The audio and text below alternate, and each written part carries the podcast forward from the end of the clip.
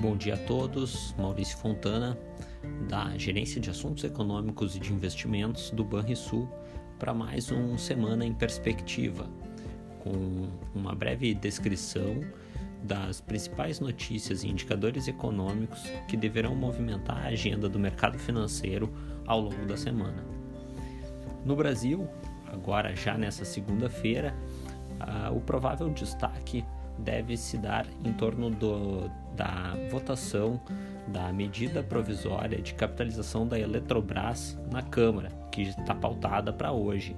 É provável que o texto seja aprovada, aprovado com manutenção de alterações realizadas no Senado. No ambiente econômico propriamente dito, o destaque da semana deve caber à política monetária e à inflação na agenda doméstica nessa semana. Na terça-feira, teremos a divulgação da ata do Copom, mais recente encontro do Copom, para onde se esperam um, sinais sobre os próximos passos que a autoridade monetária pretende dar em relação à sua política monetária.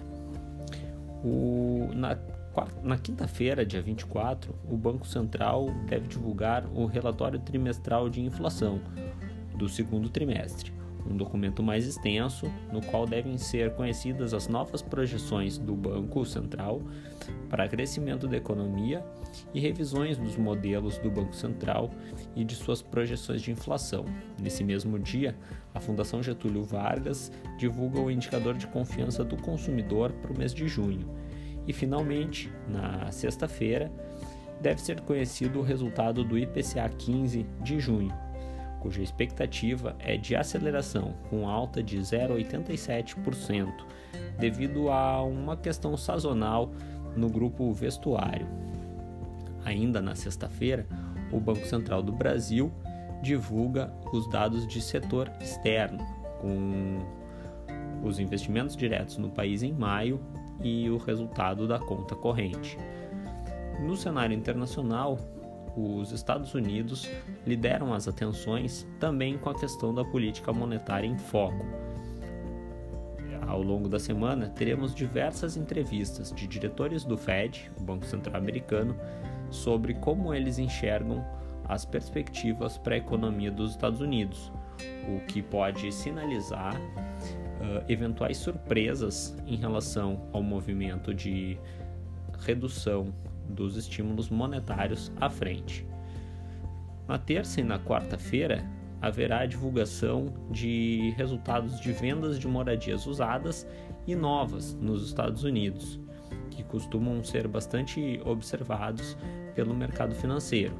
Além disso, na quarta teremos a divulgação das prévias do PMI de junho, com indicações sobre a evolução da atividade no setor de serviços e no setor industrial dos Estados Unidos. Já no final da semana, na sexta-feira, serão divulgados dados de renda e gastos pessoais de maio nos Estados Unidos, além do cálculo do deflator de gastos, uma medida de inflação para a economia americana. É importante notar que a inflação é um dos principais riscos para o cenário internacional e doméstico nesse momento. Por fim, na zona do euro, o grande destaque se dará para as prévias dos PMIs, assim como nos Estados Unidos, cujos resultados devem aparecer no mercado no dia 23, ou seja, quarta-feira. No mercado financeiro, por sua vez, devemos ter uma semana ainda de volatilidade, após uma queda mais expressiva da bolsa americana na semana passada e o início dessa segunda-feira com uma tentativa de, do mercado de reagir às notícias menos alvissareiras em relação à política monetária americana. No Brasil, o dólar continua testando a região entre 5 e R$ 5,05 centavos, enquanto a bolsa abriu nessa segunda-feira com queda leve. Já as taxas de juros longas, apesar de uma breve queda nesse momento, sinalizam uh, um risco de aumento das taxas no futuro e podem trazer mais volatilidade para o mercado de ativos no Brasil. Tenham todos uma boa semana e façam bons investimentos.